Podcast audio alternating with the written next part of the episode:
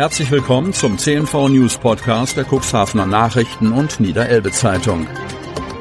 In einer täglichen Zusammenfassung erhalten Sie von Montag bis Samstag die wichtigsten Nachrichten in einem kompakten Format von sechs bis acht Minuten Länge. Am Mikrofon Dieter Büge. Zunächst folgt ein kurzer Werbebeitrag in eigener Sache. Unternehmen haben die Möglichkeit, ihre Produkte oder Dienstleistungen in unserem täglichen News-Podcast per Werbespot bereits ab 349 Euro mit einer Laufzeit von sechs Tagen zu präsentieren. Mehr Infos zu unserem Werbespot unter cnv-mediacompass.de slash podcast. Montag, 23. Januar 2023. Auch Hunde im Einsatz, mit Helikopter auf der Suche nach Einbrechern. Salenburg. In der Nacht zu Sonnabend kam es gegen 0.30 Uhr zu einem Einbruch in einem Verbrauchermarkt in Salenburg. Zwei Männer drangen nach Eingaben eines Polizeisprechers in die Filiale in der Spanger Straße ein. Nachdem die beiden Täter den Markt verlassen hatten, flüchteten sie zu Fuß. Sie wurden jedoch vermutlich von einer Zeugin beobachtet. Sofort leitete die Polizei nach Angaben des Sprechers intensive Fahndungsmaßnahmen ein. Dabei kamen mehrere Streifenwagen, Diensthunde und auch ein Polizeihubschrauber zum Einsatz. Doch die Täter konnten nicht mehr gefasst werden. Deshalb sucht die Polizei jetzt weitere Zeugen. Wer auffällige Beobachtungen zu Personen oder Fahrzeugen im Bereich des Verbrauchermarktes gemacht hat, auch bereits an Tagen vor der Tat, meldet sich bei der Polizei Cuxhaven unter Telefon 04721 5730. Ich wiederhole 04721 5730. Angaben zur möglichen Beute machte die Polizei nicht. Sprengung von Geldautomaten. Banken sind alarmiert. In Deutschland werden immer mehr Ausgabegeräte von Kriminellen in die Luft gejagt. Noch keine Fälle in Cuxhaven. Von Jens Christian Mangels. Kreis Cuxhaven. Der klassische Banküberfall hat ausgedient. Täter verlegen sich aufs Sprengen. In Deutschland werden immer mehr Geldautomaten von Kriminellen in die Luft gejagt. Im Kreis Cuxhaven gab es laut Polizei bisher noch keine Fälle. Aber die Banken sind alarmiert. Die Täter rücken meist in den frühen Morgenstunden an. Sie bringen Werkzeug und Sprengstoff mit. Damit öffnen sie den Geldautomaten und sprengen den Tresor.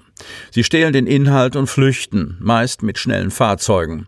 Soweit der Modus operandi, den das Landeskriminalamt Niedersachsen schildert. Ein Sprecher sagt, das ist die moderne Form des Bankraubs. Den Tätern geht es nur ums Geld.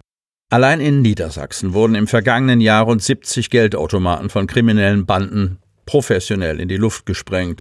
Bundesweit waren es Schätzungen zufolge etwa 500.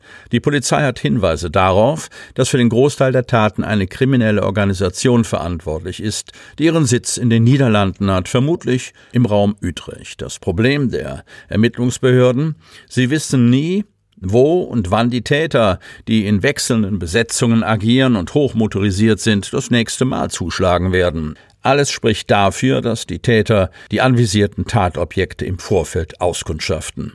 Um das Kuxland haben die Automatenknacker bislang noch einen Bogen gemacht. Im Landkreis Cuxhaven ist es bisher noch zu keinen Taten gekommen weiß Stefan Herz, Pressesprecher der Polizeiinspektion Cuxhaven. Über die Gründe, warum es im Kreis noch zu keinen Automatensprengungen gekommen ist, können die Experten nur spekulieren.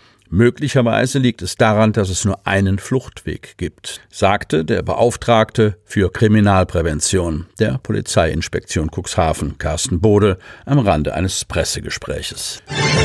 Stadtsparkasse feiert 100 Jahre. Geschäftsstellen bilden auch wichtigen Treffpunkt im Ortskern. Vorbereitungen für neues Baugebiet in Altenbruch. Von Maren Resewinne. Altenbruch. Großer Auflauf in der Altenbrucher Geschäftsstelle der Stadtsparkasse Cuxhaven. Mit vielen Gästen wurde am Sonnabend das hundertjährige Bestehen gefeiert. Die Stadtsparkasse stehe zum Ort Altenbruch, betonte Vorstand Kai Mangels. Er erinnerte an die Ereignisse vor drei Jahren, als sich der Verwaltungsrat in der Niedrigzinsphase dazu gezwungen gesehen habe, sämtliche Geschäftsstellen bis auf die in Altenwalde, Salenburg und Altenbruch zu schließen. Vor Bürgermeister Oliver Ebgen, den Ortsbürgermeistern aus Altenbruch und Lüdingwort, Christoph Frauenpreis und Thomas Brunken, Mitgliedern des Verwaltungsrats, der Politik und zahlreichen Bürgerinnen und Bürgern sowie Vereinsabordnungen bekannte Kai Mangels, Banking bedeutet immer noch das Gespräch zwischen Menschen. Sparkassen seien darüber Treffpunkte der Bevölkerung. Das gelte auch hier im Ortskern von Altenbruch. Einem Ort mit Potenzial wie kein Mangels mit Blick auf das von der Stadtsparkassentochter entwickelte Baugebiet in der Wehldorfer Straße und die mögliche zukünftige Entwicklung auf dem ehemaligen Rehwaldgelände sagte. Als Geburtstagsgeschenk für das Dorf habe sein Haus eine Bank im Außendeichgelände general überholen lassen und weitere neu angeschafft. Für die nächsten Tage kündigte Mangels außerdem eine 2000 Euro Spende an die evangelisch-lutherische Kita Altenbruch an. Ortsbürgermeister Christoph Frauenpreis, CDU, obwohl beruflich bei der Konkurrenz Volksbank Stade Cuxhaven in Verantwortung, zeigte sich froh über das Bekenntnis zu Altenbruch. Schließlich gelten Banken als Schmiermittel der Wirtschaft und erste Ansprechpartner der Bürger mit dem wichtigsten Auftrag der Beratung der Kundinnen und Kunden. Wer will, dass die Sparkasse vor Ort bleibt, muss allerdings auch seinen Beitrag dazu leisten, sagte er mit Blick auf die Konkurrenz im Internet. Für das neue Baugebiet hoffe er im ersten Quartal dieses Jahres einen Satzungsbeschluss des Rates für das Baugebiet südlich der Wehldorfer Straße mit etwa 50 Baugrundstücken. Mein Schiff 3 zurück am Stolbenhöft. Seit Beginn der Corona-Pandemie besteht eine besondere Verbindung zu dem Hafen, der dem Schiff Schutz bot. Cuxhaven und die Mein Schiff 3 der TUI Cruises verbindet seit den ersten Wochen der Corona-Pandemie im Frühjahr 2020 ein ganz besonderes Band. Für 2023 kündigte Unternehmer Norbert Plambeck am Sonntag ein Wiedersehen am Stäubenhöft an. Kein Hafen weit und breit wollte Ende April 2020 die Mein Schiff 3 einlaufen lassen, mit den fast 3000 Crewmitgliedern an Bord, die womöglich das Coronavirus einschleppen würden, wollte sich niemand befassen. Erst am Stäubenhöft in Cuxhaven fand die Suche am 28. April 2020 ein Ende. Über vier Wochen lang blieb das Schiff dort liegen. Die Besatzungsmitglieder befanden sich im goldenen Käfig der Passagierkabinen, bis sie in ihre über 60 Heimatländer, die alle unterschiedliche Quarantänemaßnahmen ausgerufen hatten, zurückfliegen konnten. Sie hörten den Podcast der CNV Medien. Redaktionsleitung Ulrich Rode. Produktion Win Marketing, Agentur für Text- und Audioproduktion.